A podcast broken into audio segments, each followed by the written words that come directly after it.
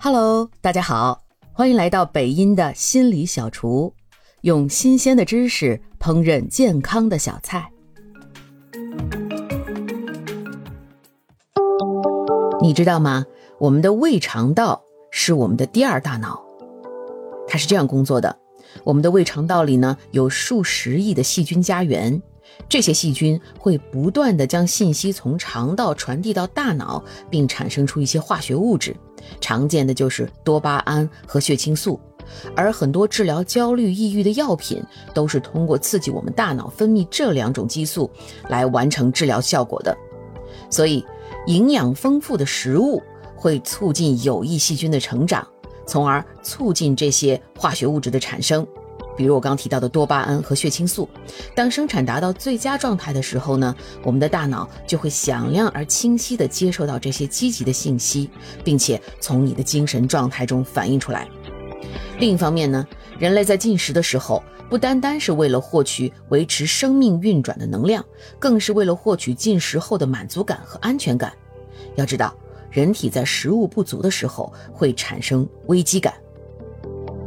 美国明尼苏达大学呢，就曾经做过这样一个饥饿实验，他对招募者实行了为期一年的饥饿观察期。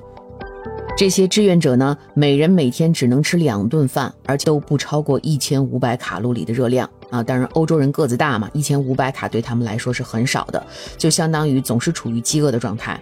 而且他们的饮食结构也更多是蔬菜、淀粉，偶尔吃一点肉。啊，那通过这些观察呢，发现所有这些志愿者啊，他们都是身体很健康的人，呃，都不同程度了出现了精神萎靡的现象，甚至出现了性格和情绪的变化。最严重的，这些饥饿期结束之后，这种情绪和性格上的变化会一直持续到他们的生活中，从而影响他们的社交甚至性欲。还有一些人产生了进食障碍。那这个实验就告诉我们，饥饿。确实会改变我们的大脑结构，从而影响我们的心理健康。而当我们在减肥的时候呢，如果只是一味的节食，不注重锻炼的话，长期的这种饥饿的感觉和由于营养不良带来的多巴胺和血清素的分泌不足，会影响我们的大脑结构，从而影响我们的心理健康哦。久而久之，就会出现抑郁和焦虑情绪。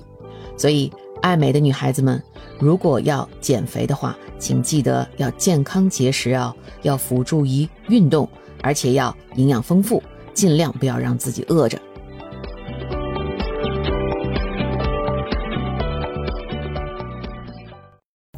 感谢您的收听，如果喜欢今天的心理小菜，记得点赞、评论、加关注，也可以点上一份回去送给你的亲人和朋友哦。